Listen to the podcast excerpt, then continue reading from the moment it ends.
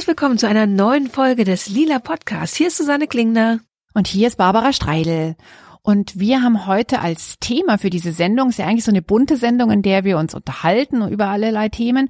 Aber unser Oberthema ist, was euch, ihr, die ihr uns dazuhört, unsere Hörerinnen und Hörer und die mit dem Sternchen, was euch auf dem Herzen liegt. Und dieses Oberthema ziehen wir durch die ganze Sendung durch. Wir haben so ein paar Themen, die ihr uns geschickt habt. Und wir haben auch ein Interview mit einer Hörerin gemacht, mit der Mena. Das könnt ihr diesmal auch hören. Und wir haben sogar ein Buch, was uns eine Hörerin sozusagen geschickt hat, und zwar ähm, was die Verlegerin des Verlags Martha Press, Jane Reich, die hat mir Anfang des Jahres schon den Hinweis geschrieben, dass sie ein Buch herausgegeben hat, was sehr gut zum Lila Podcast passen würde. Und das Buch heißt Antifeminismus in Bewegung. Das haben zwei rausgegeben, Juliane Lang und Ulrich Peters. Und tatsächlich ist es ein gutes Nachschlagewerk, würde ich schon fast sagen, zum recht wichtigen Thema Antifeminismus. Also wer jetzt nicht genau weiß, was ist eigentlich Antifeminismus, ähm, es ist nicht unbedingt das ähm, wissenschaftliche Gegenteil von Feminismus, sondern es sind eher die ganzen Bewegungen, die es gibt, um an feministischen Errungenschaften zu rütteln und ähm, um die ähm, zu torpedieren oder gar zu entkräften. Ja, und das Thema wird natürlich jetzt gerade besonders brisant, weil je stärker der Feminismus wird, desto stärker auch die Antifeminismusbewegung. Also so ein letztes Aufjaulen nennen es ja manche. Also weil man sieht, wirklich feministische Ziele und ähm, Gleichstellungsbewegungen, die setzen sich wirklich Stück für Stück durch und manche empfinden das halt als, als Bedrohung und dadurch formiert sich so eine recht starke wenn auch sehr diverse Antifeminismusbewegung, ne? Ja, das stimmt absolut. Wobei ganz witzig, ähm, eine Definition von Antifeminismus habe ich ähm, letztens in einem Krimi gelesen. Wir haben ja gerade mhm. einen Feiertag gehabt, ähm, wo die, äh, die Krimi-Leszeit auch möglich war. Und ich hatte mir ein Buch ausgeliehen aus der Stadtbibliothek, das heißt Blutbuche, ist von einem Autorin und Autorpaar geschrieben, ähm, unter dem Pseudonym Ule Hansen. Ich glaube, sie mhm. heißt Vorname Ule, er heißt Vorname Hansen. Ich habe die Vornamen, glaube ich, einfach leider wieder vergessen. Auf jeden Fall geht es tatsächlich in diesem Buch um Antifeminismus. Es ist aber ein spannender Krimi und es kommt dann auch eine Definition von Antifeminismus ist, was das ist und warum das äh, wichtig ist, ähm, ähm, zu wissen, was das ist und welche Bewegungen dahinter stecken. Also Maskulinisten und ähm, Pipapo. Ich war dann total baff, dass das in so einem Krimi, also es ist ein mhm. Krimi, der äh, aus Berlin ja. kommt und in Berlin spielt, aber ich war dann trotzdem total baff, dass es jetzt dort auch schon äh, um Antifeminismus geht. Naja, also das Buch, was wir äh, hier durch die Sendung ziehen, ist kein Krimi, sondern es ist eben ein Sachbuch mit ähm, äh, vielen verschiedenen Kapiteln zu vielen verschiedenen Themen, die aber zu den Themen, die ihr Hörerinnen und Hörer uns geschickt haben, erstaunlicherweise ziemlich gut passen. Das erste Thema hat uns Maike vorgeschlagen. Und zwar hat sie uns geschrieben, hin und wieder habe ich mit Menschen Diskussionen über den Feminismus, die davon eine sehr oberflächliche Vorstellung haben. Das ist nicht weiter tragisch, denn das Klischee der stark behaarten, BH-losen und hysterischen Feminismus ist leicht zu entkräften. Dennoch kommt immer mal wieder die Frage auf, warum die Bewegung eigentlich immer noch Feminismus heißt, wenn es um eine Gleichstellung aller Menschen geht. Warum kann die Bewegung nicht Humanismus heißen? Und so weiter und so fort. Und die Frage hören wir natürlich ziemlich oft. Ja, die hören wir ganz oft und es ist auch eine Diskussion, die äh, Susanne und ich haben es jetzt nicht mehr gefunden, wo, aber wir glauben, wir haben im Lila Podcast irgendwann im Laufe der letzten 100 Sendungen darüber auch schon mal gesprochen. Also wer es ich bin mir sehr sicher, wer es ja. zufällig findet, äh, verlinke doch bitte das, was äh, wir glauben, aber nicht mehr wissen. Auf jeden Fall ist das natürlich eine ganz äh, immer wiederkehrende Diskussion. Ähm, ich habe ähm, gleich, als äh, Maike uns das per Mail gesch äh, geschrieben hat, gleich ihr zurückgeschrieben, super Thema, eine Sache aus dem Bauch rauf, äh, aus dem Bauch raus beim Wort Humanismus denkt man natürlich nicht an die ganzen Errungenschaften, die über feministische Aktionen errungen wurden. Also das wird dadurch natürlich alles sichtbar, weil Humanismus ist ja schon auch sowas ein bisschen wie so ein, naja, so ein Auffangbecken und viele de denken dann eher an so äh, Philosophie der Aufklärung und, und, und solche Sachen und denken dann vielleicht eher nicht an Suffragetten. Ähm, mhm. das, äh, das heißt, das wäre äh, ein, ein erster Grund, warum ich persönlich es nicht so nennen wollen würde. Was ich noch ähm, ähm, als ähm, Futter für äh, bleibt bei dem Wort Feminismus gefunden habe, ist ein Artikel von Niels Pickert, den haben wir ja hier auch öfter mal, den Niels Pickert. Äh, und zwar hat er geschrieben, dass Humanismus gar keine diskriminierungsfreien Gesellschaften produziert, sondern er postuliert sie nur. Also es wird nur darüber geredet, es wäre schön, aber es gibt keinen Aktivismus dahinter. Und das finde ich eigentlich auch ganz interessant, dass das eine eher nur so eine Theorie ist, das andere aber halt so das wahre, echte Leben. Tatsächlich wäre bei mir eben auch das Bedürfnis da, wirklich nochmal auf Geschlechterverhältnisse explizit hinzuweisen, weil du hast so viele soziale Bewegungen. Ähm, das kann die Linke sein, das kann die Umweltbewegung sein, das kann die Friedensbewegung sein, Anti-Atomkraft, was weiß ich. Also alle möglichen sozialen Bewegungen, die sagen, wir wollen eine bessere Welt für alle schaffen und denen ein humanistischer Grundgedanke äh, ein humanistischer Gedanke zugrunde liegt und dann hast du aber trotzdem noch nicht die Geschlechterverhältnisse aufgezeigt und die ja oft auch in sozialen Bewegungen dann ganz katastrophal sind. Also wenn man sich die Linke in den 70er und 80er Jahren oder 60er, 70er, 80er Jahren so anguckt, das waren ja teilweise ganz wirklich schlimm chauvinistische Vereine. Ähm, und deswegen finde ich eigentlich auch das Wort Feminismus recht wichtig, weil viele moderne Bewegungen oder überhaupt moderne Einrichtungen, du kannst ja auch zum Beispiel in der Wirtschaft die die Start-up-Kultur angucken. Und die verstehen sich selber auch als irre modern und postfeministisch dann zum Beispiel, hatten wir auch bei den Piraten, ja, also die sagen, wir machen alles anders, wir machen eine bessere Welt, in welchem Bereich auch immer. Und das Thema Geschlecht fällt aber ganz schnell hinten runter und wird dadurch dann auch schnell wieder zu einem Problem, weil so viele Sachen im Bereich Geschlecht unterbewusst ablaufen. Und deswegen finde ich diese Bewusstbarmachung ganz wichtig, weil bei ganz vielen Dingen viele Menschen hinterfragen halt eben gar nicht, warum denke ich, Frauen sind so und Männer sind so und warum behandle ich Frauen so und Männer so. Hm, ja, absolut, absolut. Ähm, schwierig finde ich ja auch, also es ist ja bei Feminismus schon immer so, dass es sehr, sehr viele verschiedene Definitionen gibt. Also deswegen mhm. spreche ich ja immer gerne von den Feminismen, ähm, die nicht, äh, also absolut nicht, die absolut nicht deckungsgleich sind. Aber beim Humanismus finde ich, ist es noch viel komplizierter. Also wenn man sich halt auch denkt, dass die humanistischen Vordenker zum Beispiel sehr rassistisch waren, also ein ganz klares Bild davon hatten, dass schwarze Menschen eher ähm, niemals superior sein können, sondern immer sich unterordnen müssen. Ähm, also ich, ich finde es da immer ganz schwer, was ist jetzt da die, die packende, uns alle mitnehmende Definition davon? Ja, ja, es ist recht schwammig. Also wenn du mich fragen würdest, okay, was bedeutet Humanismus eigentlich? Frage ich ja, dich jetzt mal. Irgendwie pro Menschen? Also was ist dann die Antwort? Ne? Also dass man irgendwie für Menschen ist. Hm, ja genau. Wäre jetzt so meine Antwort. Und dann ist die Frage, ja, wofür steht es dann überhaupt? Ja. Also weil jeder füllt es ja mit Inhalten, wie er oder sie möchte. Und beim Feminismus ist es natürlich auch so. Es gibt verschiedene Strömungen, es gibt auch Strömungen, die sich widersprechen und so weiter und so fort. Aber trotzdem ist einem da schon mal der Fokus klar. Mhm. Also hier geht's um die Kategorie Geschlecht. Mhm, absolut, absolut. Und tatsächlich ähm, mag ich auch die, die Unbequemheit dieses Begriffs Feminismus oder Feminismen. Ich mag das schon sehr gerne. Also, dass da diese ganzen Debatten, wo viele die Augen rollen und nein, nicht schon wieder Alice Schwarze, wobei über Alice Schwarze, finde ich, wird gar nicht mehr so viel gesprochen, ähm, dass die da immer noch dran haften. Das finde ich wichtig, weil eben damit auch gezeigt wird, da ist eine Menge passiert. Da waren eine Menge Menschen daran beteiligt und haben versucht, es zu formen. Die einen mal mehr in die Richtung, die anderen mal mehr in diese Richtung. Und dass das halt eben auch nicht so ein total wie soll ich sagen, glattes Bild ist. Weil wenn es dann so glatt ist, dann finde ich, hat man auch irgendwie keine Anknüpfungsfläche mehr. Ähm, ich habe in dem ähm, Antifeminismus-Buch ein Zitat gefunden, und mhm. zwar wird da die Journalistin Margret Karsch, die für die Bundeszentrale für politische Bildung zu diesem Thema äh, einen Text geschrieben hat, die wird da zitiert.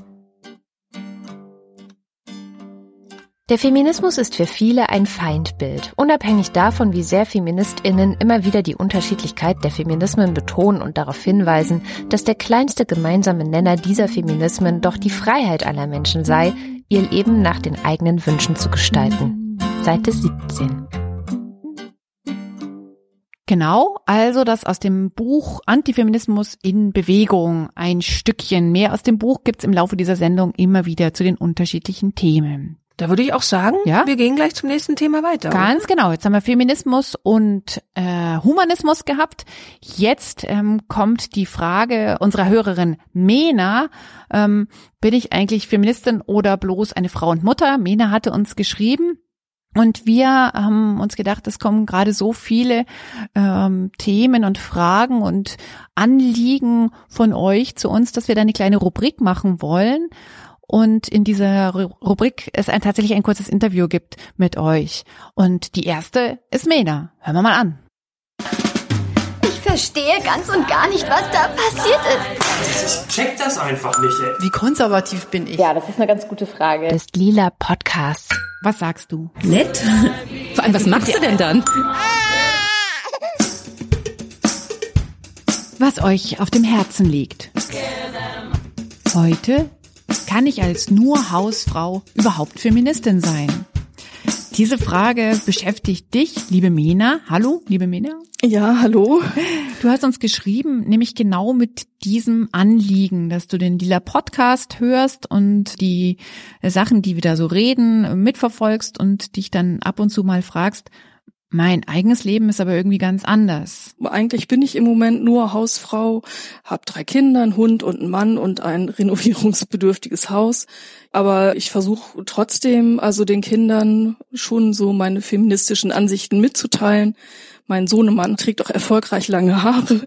Eigentlich bin ich gerade nur Hausfrau und Mutter, da schwingt ja dann so ein, mm, so ein schlechtes Gewissen mit, als ähm, wärst du eigentlich gerne auch anders oder es wäre anders oder die Umstände wären anders. Ja, also mein, mein Bild von einer erfolgreichen Feministin sozusagen ist, ist natürlich schon, dass sie Kinder und Karriere und alles Mögliche unter einen Hut bringt und dann eben erfolgreich und möglichst auch noch schön ist. Also, ja. ich finde es halt schwierig, weil man ja als Feministin schon auch davon ausgeht, dass eben irgendwie auch beide arbeiten und man sich alles teilt. Und bei uns ist es ja halt dann eben eher klassisch. Bist du denn zufrieden mit der Art und Weise, wie es bei dir ist oder wie es bei euch ist? Ja, eigentlich schon. Ich bin halt krankheitsbedingt auch ein bisschen eingeschränkt und von daher ist es, ist es eben so, ja. Also jetzt muss ich schon nochmal nachfragen. Du Ja. sagst, ist es eben so, aber ist es auch gut so oder wachst du oft in der Früh auf und denkst dir, oh je, ich muss alles ändern, so geht es nicht weiter? Ich, ja, ich hadere schon immer mal damit, weil ich mir das natürlich auch mal anders vorgestellt habe. Aber, aber es ist äh, gut so, wie es ist. Hm.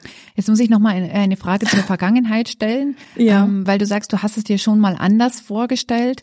Es wird ja immer so postuliert, Frauen, bevor ihr Kinder kriegt, sprecht euch gut ab mit den Männern, mit denen ihr die Kinder kriegen wollt oder mit den Menschen, mit denen ihr die Kinder kriegen wollt. Ja. Wer denn da so dann was macht. Als diese Absprachezeit in deinem Leben war, hast du dir dann dein Leben ganz anders vorgestellt?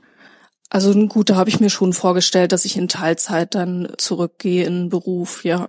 Wobei sich das dann auch als sehr schwierig dargestellt hat. Das sah letztendlich dann so aus, dass ich wieder an meine alte Arbeitsstelle zurückgekommen bin nach den Zwillingen und mir halt am ersten Tag dann gekündigt wurde. Oh. Und dann habe ich da drei Monate und war ich dann noch und dann war's das. Ähm, hast du das Gefühl, dass du dich oft rechtfertigen musst vor ähm, anderen Leuten, die sagen, ja Mensch, jetzt musst du halt mal wieder ran oder so, oder vielleicht vor der Agentur für Arbeit, die ja dann auch immer gerne Briefe schreibt? Ja gut, die Agentur für Arbeit, die hat mir auch dann mal sehr deutlich gesagt, dass ich ja so für meine Töchter auf keinen Fall ein Vorbild sein kann, dass ich mindestens halbtags arbeiten müsste, um denen ein anständiges Frauenbild zu vermitteln. Was hast du dann gemacht? Ja, das war so ein Seminar. Ich habe dann noch mal mit der Dame gesprochen und habe das dann auch beendet. Also ich denke mir dann schon, dass, dass die Leute unterschiedlich sind und man sie auch eben man sich auch die Geschichte von denen anhören kann und ich hatte ihr eigentlich von mir auch erzählt und sie wusste, dass alles nicht so einfach ist und da hat sie mir dann aber trotzdem klar gemacht, dass das so also keine anständige Einstellung ist. Ich sehe schon, da lastet ein großer, ein, ein großer Druck doch auch auf dir, oder? Äh, den Ansprüchen zu genügen, oder? Ja, schon mache ich mir natürlich auch viel selber so. Ja, also man muss sich halt viel verteidigen. Als meine Mädchen klein waren, war ich eigentlich, die musste ich dann auch relativ früh in den Kindergarten geben. Da war ich dann noch die Böse und vier Jahre später, als ich dann meinen Jungen auch dann mit gut zwei Jahren abgegeben habe, war ich dann schon spät dran. Also dieser Wandel war schon extrem. Also da haben dann alle gefragt, warum jetzt erst? Und bei den Mädchen waren sie noch vorwurfsvoll, wie, jetzt schon? Ist das, wie du das gemacht hast, war es irgendwie nicht richtig. Ja, ist irgendwie hm. irre gewesen. Ich würde gern die letzte Frage in die Zukunft richten mit einem Wunsch verknüpft. Was wünschst du dir denn da von der Zukunft? Also eigentlich würde ich mir wünschen, dass eben diese unterschiedlichen Lebensmodelle akzeptierter sind und man nicht immer hinterfragt wird und auch als Hausfrau dann nur darauf reduziert wird, ob man vielleicht noch ein gutes Rezept für irgendwie ein neues Nudelsalat weiß, sondern vielleicht auch anders wahrgenommen wird. Also, dass man auch politisch interessiert ist oder auch andere Interessen hat. Keine Ahnung, für Kunst oder Kultur. Irgendwie habe ich immer das Gefühl, das wird einem dann schon auch abgesprochen. Ja, also das äh, war Mena. Ich möchte noch hinten anschließen, ähm, ähm, dass Mena im sehr ländlichen Rheinland-Pfalz wohnt, ähm, damit man sie mal verorten kann. Also tatsächlich nicht in einer großen Stadt, sondern sehr ländlich. Und sie erwähnt ja auch, dass sie krank ist, schon seit äh, langen Jahren und deswegen auch nicht erwerbstätig sein kann. Äh, ihre Krankheit sind, sie hat Depressionen, ziemlich lange schon. Und ganz wichtig ist es ihr noch, dass ich sage, hiermit also alle aufpassen. Diese Depressionen haben nicht damit zu tun, dass sie nicht erwerbstätig ist, weil das ist ja immer gerne so ein schnelles Urteil, dass man, dass man fällt. Ja, kein Wunder, wenn ich die ganze Zeit nur auf dem Sofa sitze, dann ist es ja klar, dass ich Depressionen kriege. Nein, das ist nicht klar und das ist bei ihr nicht so. Als wir die Mail von der Mena bekommen haben, da habe ich auch erstmal geschluckt, weil ich so dachte, verdammt, diese innerfeministischen Diskussionen, die zeigen Wirkung. Also wenn Feministinnen anfangen, sie aufeinander einzuhauen und zu sagen, du bist aber gar keine richtige Feministin, weil du dies und dies nicht tust oder weil du dies und jenes tust und das alles ganz furchtbar unfeministisch ist, ähm, dass es bei Leuten Spuren hinterlässt. Also Frauen und vielleicht auch Männer, die sagen, ich würde mich eigentlich schon als Feministin oder Feminist verstehen, aber ich entspreche hier nicht diesem Bild, ähm, was davon gezeichnet wird. Und bin ich dann eigentlich überhaupt Feministin? Darf ich mich überhaupt so bezeichnen? Das finde ich äh, mhm. eine krasse Frage eigentlich. Also darf ich das? Weil natürlich Selbstverständnis hat ja ganz viel mit Haltung zu tun und nicht ja, mit einem Diplom, was man dann irgendwie von den, äh, wie sagt man jetzt vielleicht so von so judgy Feministinnen mm. ausgehändigt bekommt oder nicht, ja. Ich glaube aber, dass es ganz vielen so geht, dass mm. man das oder dass das ähm, so empfunden wird. Ich darf hier nicht mitspielen, weil pff, keine Ahnung, also es gab ja eine, eine Zeit, die ist inzwischen äh, zum Glück überwunden. Da durftest du nicht bei den äh, Feministinnen mitmachen, wenn du A in einer heterosexuellen Beziehung warst, wenn du B sogar verheiratet warst oder wenn du C Kinder hattest. Also ich habe äh, viele ältere äh, Feministinnen getroffen, ähm, die gesagt haben, ich bin so froh, dass ihr jetzt öffentlich auch sagen könnt, hey, ich habe Kinder, ja, das mhm. beeinflusst mein Leben oder meine äh, meine, meine Sichtweise auf Dinge durchaus, ja, und das ähm, das hat macht auch was mit mir, zum Beispiel äh, zu Themen, bei denen ich was fordere. Und das wäre vielleicht vor, weiß ich nicht, 30, 40 Jahren nicht so gewesen, einfach weil da nicht darüber geredet wurde, dass Frauen auch Kinder haben. Mhm. Weil ja die Kinderlosigkeit erstmal als erste, hm, wie soll man sagen, ähm, ähm, Errungenschaft war. Ähm, ich bin eben nicht eine von denen, die auch Kinder haben und deswegen zu Hause bleiben müssen, weil es eh keine Kinderbetreuung gegeben hat und so weiter. Ja, und grundsätzlich kann ich immer mit so einer, na, wie sagt man denn, dass man so eine Einigelung betreibt. Also eben, man mag so bisschen vielleicht so einen eigenen Club haben. Das kann ich nachvollziehen. Und ähm, finde es auch in einem gewissen Maße okay. Also dass man sagt, man muss sich erstmal selber finden. Man will sich erstmal nicht ähm, zum Beispiel mit Männern auseinandersetzen, sondern man mag, mag wirklich Alternativen entwickeln, seine eigene Stimme finden und so weiter und so fort. Und äh, für die 70er kann ich das auch noch viel, viel mehr nachvollziehen, weil die Verhältnisse einfach andere waren. Für heute kann ich es nicht mehr so stark nachvollziehen und sehe eigentlich mehr, dass die große Chance darin liegt, so bunt und breit und verschieden wie möglich zu sein. Mhm. Also weil wenn wir jetzt alle nur die ähm, ähm, verrückten, veganen, alternativ lebenden, nicht in heterosexuellen Beziehungen, äh, was weiß ich, rund um die Uhr strickenden Feministinnen sind, um mal ganz, ganz viele Klischees in einen Satz zu packen, ähm, dann erreicht man ja aber genauso die Frauen und Männer nicht, die eben nicht in dieser Blase leben. Also hm. ich denke mir immer, wenn der Feminismus von ganz verschiedenen Seiten angreift, ist er besser und stärker und ähm, jede kann nur das Leben leben, was sie lebt. Und ähm, ich gehe eigentlich immer davon aus, dass die meisten versuchen, so viel wie möglich aus ihrem Leben zu machen, auch ihr Leben für einen größeren Sinn vielleicht zu verwenden. Also, dass es da viele, viele Menschen gibt, die sagen, ich möchte was verändern, ich möchte was verbessern.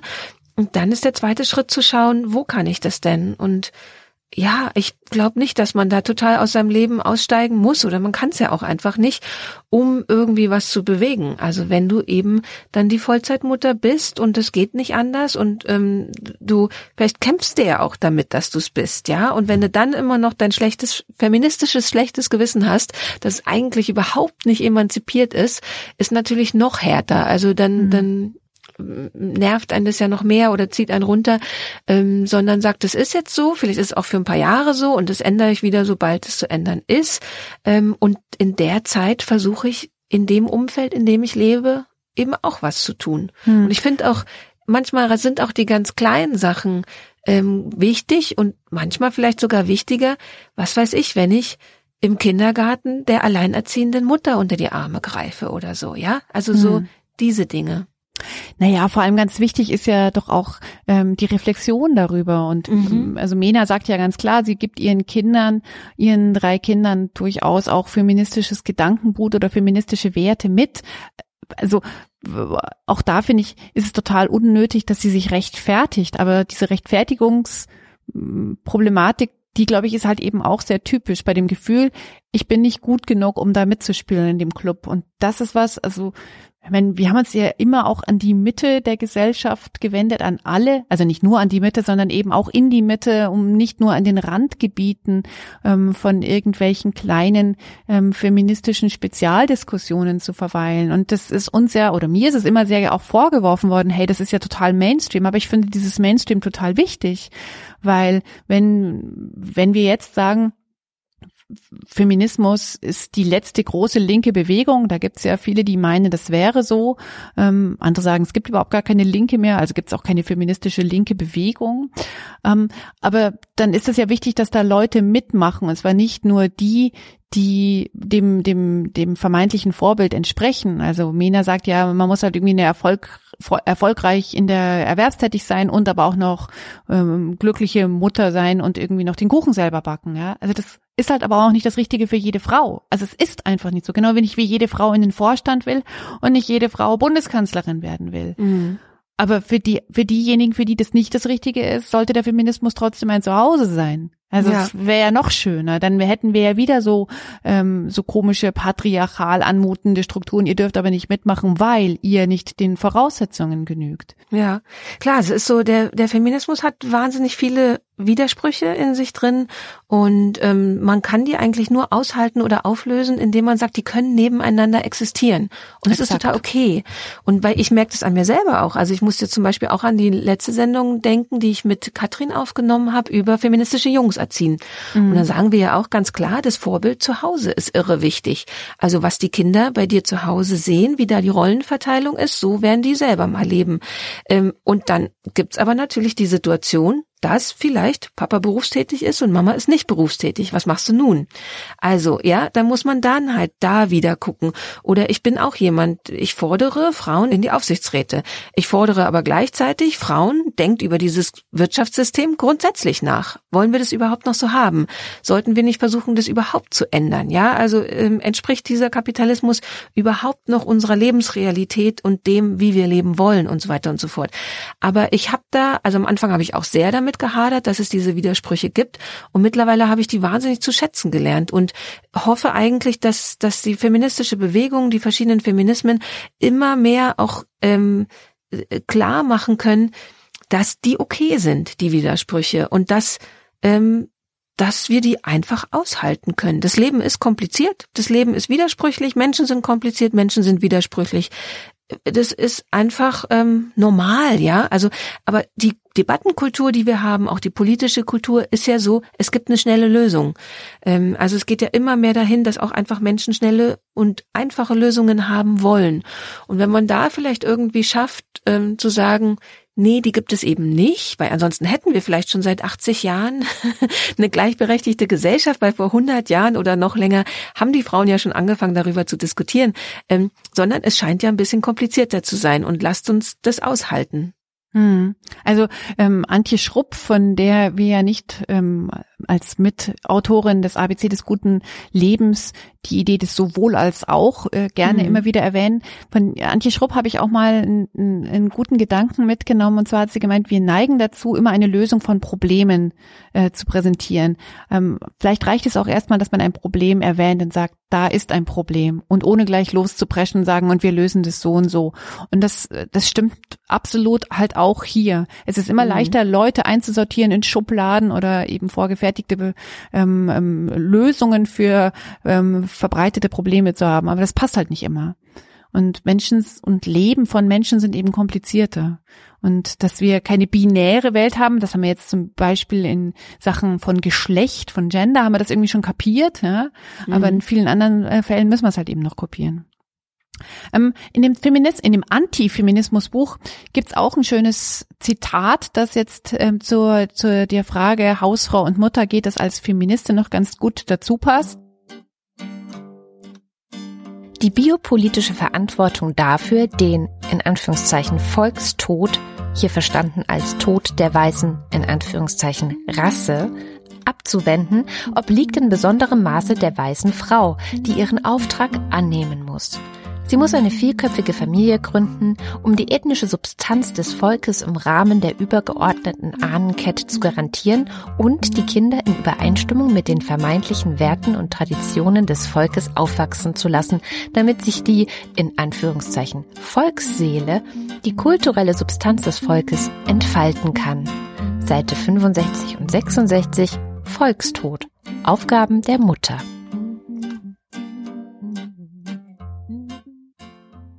Das war das Zitat aus dem Antifeminismus-Buch, herausgegeben von Juliane Lang und Ulrich Peters. Eins kommt noch in dieser Sendung, um dieses Buch ein bisschen vorzustellen. Und ähm, ich, ich habe das ausgewählt, weil mich diese Debatte über die Abwendung des Volkstodes total äh, erschrocken hat. Ja. Äh, die, die, die Mutter, die weiße Mutter muss ähm, ähm, aufpassen, dass die weiße Rasse nicht ähm, verloren geht, damit der Volkstod abgewendet wird und muss deswegen ganz viele Kinder gründen. Eben auch ein Thema der Antifeminismusbewegung da sträuben sich mir ja alle verfügbaren Haare, wenn ich sowas höre. Ja, ja, man muss fast lachen. Also wir beide lachen ja jetzt irgendwie auch.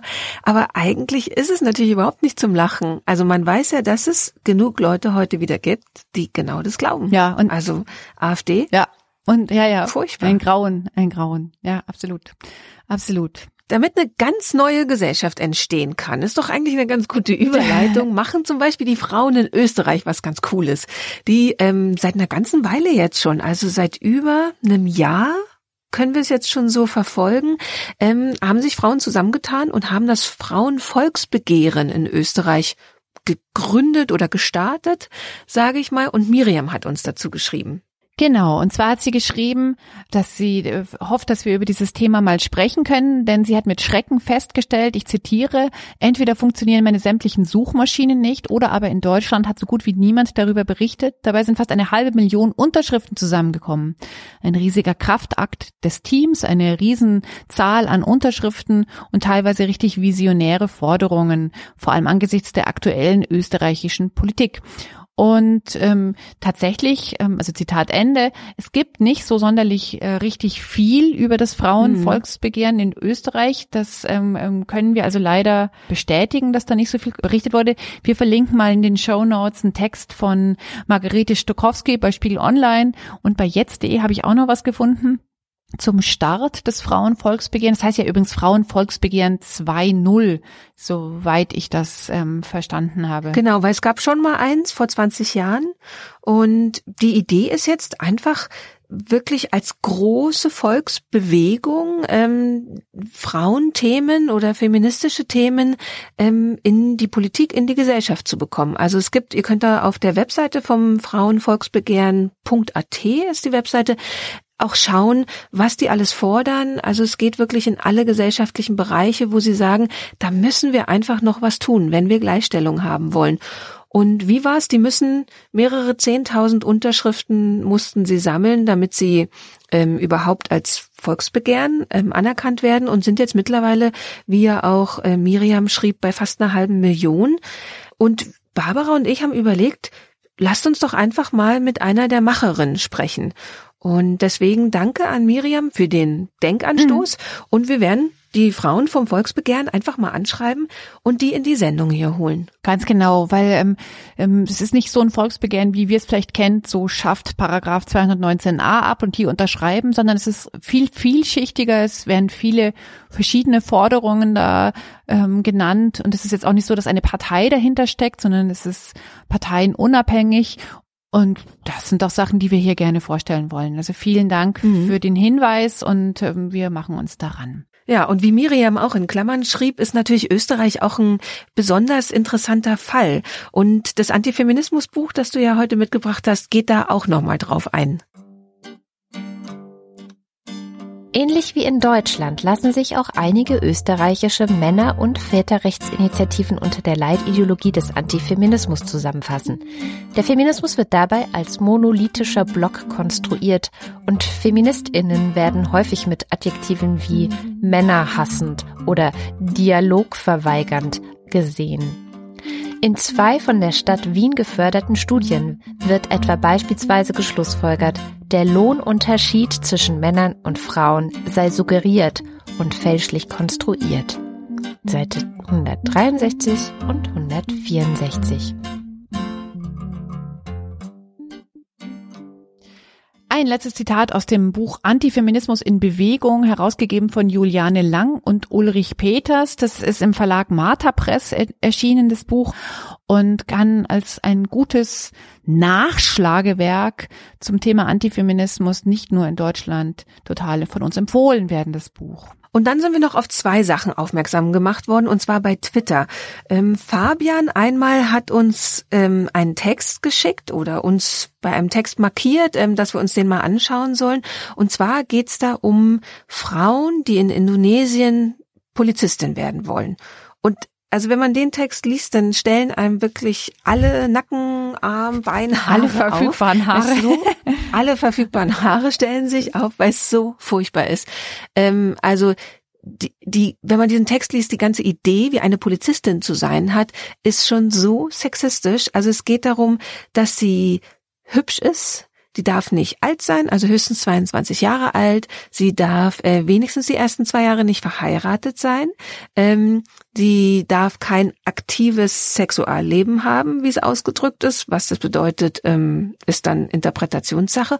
Und um das alles sicherzustellen, beim Eignungstest werden die gynäkologisch untersucht. Allerdings nicht von einem Gynäkologen, sondern einfach von dieser Einstellungskommission.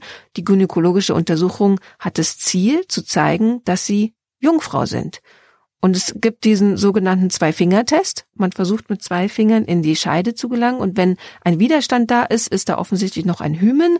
Und wenn nicht, offensichtlich nicht mehr, obwohl eben auch in dem Text eine Frau sagt, sie hat ihr Leben lang Sport gemacht und auch ähm, Sport, der also mit Grätschen und einmal ist sie auf einen Block gefallen und hat wirklich Schmerzen im Unterleib gehabt und so, also wo sie davon ausgehen kann, dass ihr Hymen auch gerissen ist ähm, und sie keins mehr hatte.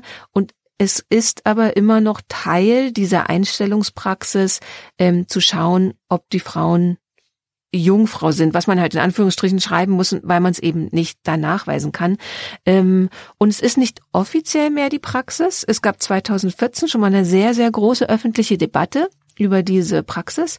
Und ähm, mittlerweile ist es natürlich nicht mehr in irgendwelchen Regelbüchern zu finden, wird aber noch genauso praktiziert. Und das lässt dann eigentlich nur sprachlos zurück. Ich habe dann auch ein bisschen gegoogelt und geguckt, gibt es irgendwelche Initiativen oder irgendwelche, ja, wenigstens eine Unterschriftensammlung oder so, die ähm, darauf aufmerksam macht, die fordert, dass diese Praxis beendet wird und so weiter und so fort, habe aber auf die Schnelle nichts gefunden. Und ja, das, das Thema, es nimmt einen mit, es ist ja, vielleicht muss man da Antje, Antje Schrupp beim Wort nehmen. Man, manchmal kann man einfach nur auf ein Problem hinweisen und kann nicht gleich eine Lösung bieten. Ich hoffe, dass diese gesellschaftliche Debatte da wieder aufflammt, die es da eben vor vier Jahren schon mal gab. Aber ich finde es furchtbar, hm. unglaublich. Also auch eben diese ganze Idee, ähm, da ist ein Zitat drin, da sagt halt eben eine Rekrutin, ähm, oder ich überlege, ist es eine Rekrutin oder ist es eine Polizistin? Jedenfalls, also eine, die den Test verteidigt. Aber Zitat, ähm, der Test zeigt, dass wir als Frauen nicht nur uns selbst beschützen können, also eben unsere Jungfräulichkeit, sondern ähm, eben auch andere Leute beschützen können. Ja, weil da halt ein Zusammenhang gen äh, genannt Wahnsinn. wird. Wenn ich meine eigene Jungfräulichkeit beschützen kann, dann äh, bin ich, oder das macht mich ähm, fähig dazu, auch andere zu, zu beschützen. Ja. Und das ist ja eine, eine, eine, ein, ein Gedankenzug, den ich überhaupt nicht nachvollziehen kann. Was hat das bitte das eine mit dem anderen zu tun? Also ich kann meine Jungfräulichkeit oder mein, die, Ver, die Versehrtheit meines Körpers ja überhaupt nicht beschützen, wenn ich um diesen Job zu kriegen, diesen Test über mich ergehen lassen kann. Also das, also ja, eigentlich bin ich ja schon sprachlos, aber ich könnte mich auch wirklich, nein, was heißt, ich könnte.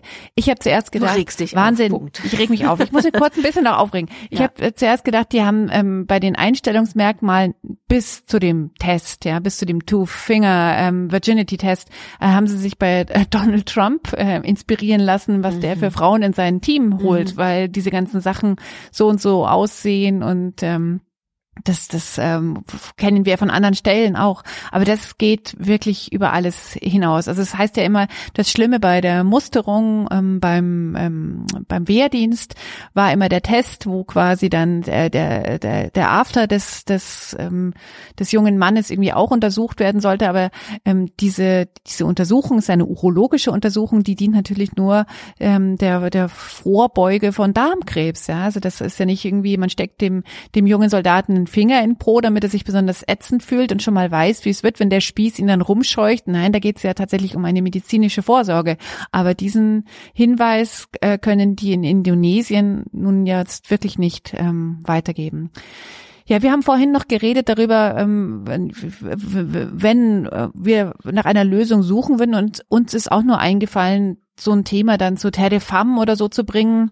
Keine Ahnung, vielleicht gibt's da eine Möglichkeit, eine Petition zu starten, um erstmal auf sowas aufmerksam zu machen, weil ich glaube, dass das ein Beispiel ist für Praxen in Erwerbstätigkeit auf der Welt, von denen erstmal die wenigsten Leute wissen. Diejenigen, die davon wissen, tolerieren das eher schweigend, weil sie eher Teil des, des Systems sind oder weil sie keine Lösung wissen, das zu verändern. Und ein, eine, eine, eine Hilfe kann eigentlich nur eine, eine, eine, Generier eine Generierung von Öffentlichkeit sein. Also dass man darauf hinweist, Leute, so geht's nicht, ja.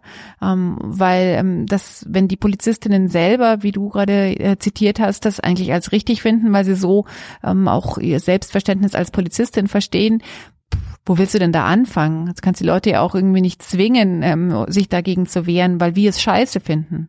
Ich finde es total erstaunlich, dass überhaupt da Frauen Polizistin dann noch werden wollen. Also, weil die haben schon viele Polizistinnen, aber wenn du weißt, du musst diesen Test über dich ergehen lassen und eine berichtet auch, das hat die echt traumatisiert, also es ist wie eine Vergewaltigung, ähm, dann ja, wundert mich es wahnsinnig, dass dort die Polizei nicht einfach frauenfrei ist. Das ist total erstaunlich.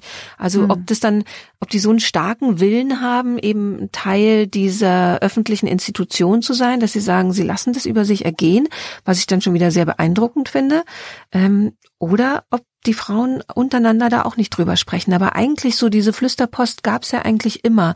Also es hat man ja auch bei der ganzen MeToo-Debatte so mitbekommen, dass zum Beispiel in Hollywood ähm, die Frauen sich sehr wohl untereinander gesagt haben, ey, schau, dass du mit dem nicht alleine in einem Raum bist und so. Ne? Also auch wenn öffentlich null darüber gesprochen wurde, gab es unter den Frauen eben so, so, ein, so ein Warnsystem. Ja, äh, wieder einmal denke ich mir, mh, wir sind so weit weg davon. Wir müssten vor Ort recherchieren können, reden können. Ich bin dann auch manchmal besorgt, dass wir so äh, Na Nachrichten vielleicht falsch verstehen, weil wir dann einen größeren Kontext übersehen. Klar, ich bin noch nie in Indonesien gewesen. Ähm, ich kenne auch niemanden aus Indonesien und kenne auch niemanden, der oder die dort lange war und mir dann vielleicht was davon erzählen könnte. Also es ist schon dann auch nochmal so ein ich, ich, weiß nicht, unser eurozentristischer weißer Blick, den wir da drauf haben. Ja. Ja, ein letztes Twitter-Thema, was wir von Cornelia geschickt bekommen haben, war ein Screenshot von der Zeitschrift Anschläge.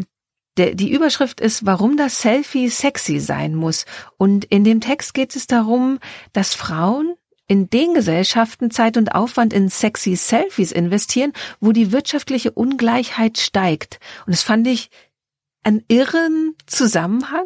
Also ähm, ich kann ja ganz kurz vorlesen, was man hier so äh, lesen kann auf dem Screenshot. Wir verlinken es euch aber auch nochmal. Ähm, Ein sexy Selfie kann Frauen als strategisches Mittel dienen, um den eigenen sozialen und ökonomischen Status zu erhöhen.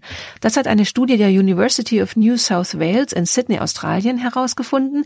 In 113 Ländern wurden Selfies in Form von Social Media Posts analysiert, welche mit den Adjektiven hot und sexy betitelt wurden. Das Ergebnis? Frauen investieren dort Zeit und Aufwand in sexy, in Anführungsstrichen, Selfies, wo die wirtschaftliche Ungleichheit steigt. Bisher war man davon ausgegangen, dass Frauen den Fokus dann mehr auf ihr Äußeres lesen, legen. Punkt, Punkt, Punkt. Da ist der Artikel dann abgeschnitten.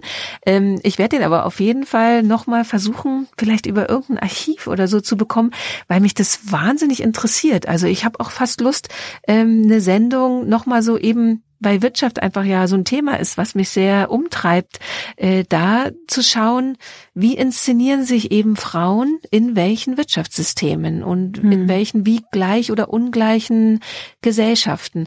Aber nachvollziehen kann ich es schon, wenn ich jetzt zum Beispiel an sehr gleiche Gesellschaften denke, also Skandinavien zum Beispiel, dass man da oder ich weiß es nicht, vielleicht bin ich auch nicht genug in der skandinavischen Instagram-Bubble, aber dass Frauen sich da anders inszenieren. Also dass tatsächlich da weniger so dieses hot, sexy, jede will halt eben ihren eigenen Wert über ihre Sexiness so darstellen. Spannend. Das mit den Selfies ist ja eh schon so eine seltsame Sache. Ich habe im Zeitmagazin von letzter Woche, glaube ich, äh, da war ein Interview mit den äh, Ostkreuz-Machern, ist ja ein Ehepaar. Leider habe ich die Namen gerade nicht im Kopf, aber die Fotoagentur oder die Bildagentur Ostkreuz ist ja bestimmt vielen ein Begriff. Auf jeden Fall kommt mit dem Interview dann auch äh, die, Re die Rede auf Selfies und sie meinen, wir sollen uns mal vorstellen, wenn man in 70 Jahren die Bildarchive von heute, von 2018 oder 2017 anschaut, wie, wie irrit und vor allem halt auch die Social Media Bildarchive anschaut, wie irritierend es ist zu sehen, warum verdammt haben sich die Leute die ganze Zeit in so komischen Posen selbst fotografiert. Also, ja. und das hat bei mir so, ja, voll richtig, stimmt. Also, ob du jetzt diesen, diesen Stock hast, ja, ja, diese Entenschute und dann so, so das, diese Brust so rausgedrückt, ja. ja, und diesen Selfie-Stick da mit dem Stock da, um das dann noch besser hinzukriegen. Also, es hat ja schon echt was total Absurdes. Ich finde, es hat ja auch was total Absurdes, wenn man keine Ahnung, in den Ferien an irgendeiner Sehenswürdigkeit vorausgeht, keine Ahnung, die Kathedrale in Palma de Mallorca, da siehst du ja tausend Leute mit Selfie-Sticks, mhm. die halt dann da die Dinger machen und dann auch noch kleine Filmchen draus drehen. Das hat ja schon was echt sehr Absurdes mhm. und es äh, sagt ja über eine Zeit sehr viel aus und deswegen finde ich diesen Hinweis, dass man das halt lokal nochmal genauer anschaut, wo machen die mehr das, wo machen die mehr das, das finde ich wahnsinnig spannend. Mhm. Und wir also, können auch mal gucken, ob man die Studie vielleicht online bekommt. Also weil ähm, die University of New South Wales ist ja da erwähnt. Ähm, mhm. Wenn wir die Studie finden, werden wir sie auf jeden Fall verlinken, wer von euch Lust hat, da reinzulesen. Mhm. Ja, also ein, ein, ein, ein super spannendes Thema. Und ähm, ähm für eine kleine Moral- und Nutzanwendung noch, ähm, denkt an euer Ich in 70 Jahren. Oder vielleicht, wenn ihr es nicht mehr erlebt, äh, an äh, das eure, an eurer Kinder oder Kindeskinder, was die sich denken, wenn sie eure, eure Selfies finden. Was denken die sich von euch? Was, was haben die da gemacht? Warum haben die das gemacht? Vielleicht also, dazu schreiben für die ja, genau. Kinder und Kindeskinder. Warum ja. habe ich jetzt so schnutig in die Kamera geschaut? ja, genau. Oder warum sehe ich so aus, als würde ich eigentlich gar keine Luft kriegen? ja, also das war jetzt mal so eine erste Auswahl von ähm, Hinweisen, Mails, ähm, Tweets, die ihr an uns geschickt habt. Ähm, einfach mal in aller Schnelle durchgequatscht. Lasst uns gerne wissen, auch in den Kommentaren, ähm, wie ihr das findet, wenn wir das jetzt vielleicht regelmäßig machen. Ähm, einfach um auch mehr mehr von euren Hinweisen mit aufzugreifen, weil wir ja doch immer sehr viel Post von euch bekommen und in den letzten Sendungen uns dann eher entschuldigt haben, dass wir so wenig davon aufgreifen können und alles lesen, aber auch nicht alles beantworten können. Ähm, und Lasst uns über die Sachen einfach online weiter diskutieren. Wir werden außerdem eine Menge Links in die Show Notes ähm, stellen, die wir jetzt einfach nicht mehr mit in die Sendung bekommen, die wir aber ganz spannend fanden und wichtig für die letzte Woche, die letzten Wochen, ähm, damit die nicht untergehen. Genau, das ist so eine Liste, die wir auch jetzt mit dieser Sendung so ein bisschen einführen wollen.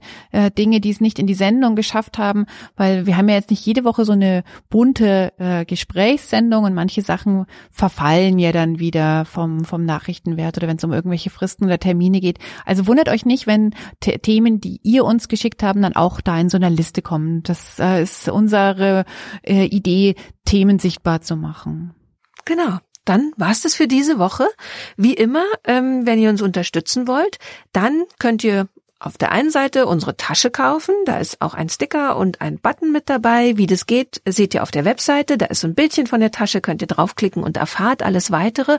Oder auch, ihr könnt uns gerne mit Geld unterstützen, damit wir die Sendung jede Woche machen können, dass wir Interviews führen können, recherchieren können, uns einfach Zeit für den Lila Podcast nehmen können. Wie das geht, erfahrt ihr unter www.lila-podcast.de slash spenden. Auf jeden Fall müsst ihr ähm, uns ähm, weiter treu bleiben, weil auch nächste Woche gibt es schon wieder einen lila Podcast. Da lacht es Susanne, weil ich sie nämlich jetzt ankündige. Denn nächste Woche ähm, kommt nämlich eine Sendung von Susanne. Genau, und zwar habe ich die Drag Queen Vivian Villen getroffen. Während sie sich auf einen Auftritt vorbereitet hat, wahnsinnig kunstvoll geschminkt und dann angezogen und sich halt eben in die Drag Queen verwandelte. Und wir haben über Frauenbilder und Männerbilder und Geschlechterklischees gesprochen. Und es war eine wahnsinnig spannende Begegnung. Das bringe ich nächste Woche mit. Also nächste Woche Drag Queen im Lila Podcast. Diese Woche verabschieden sich jetzt Barbara Streidel und Susanne Klingner. Tschüss. Bis dahin. Tschüss.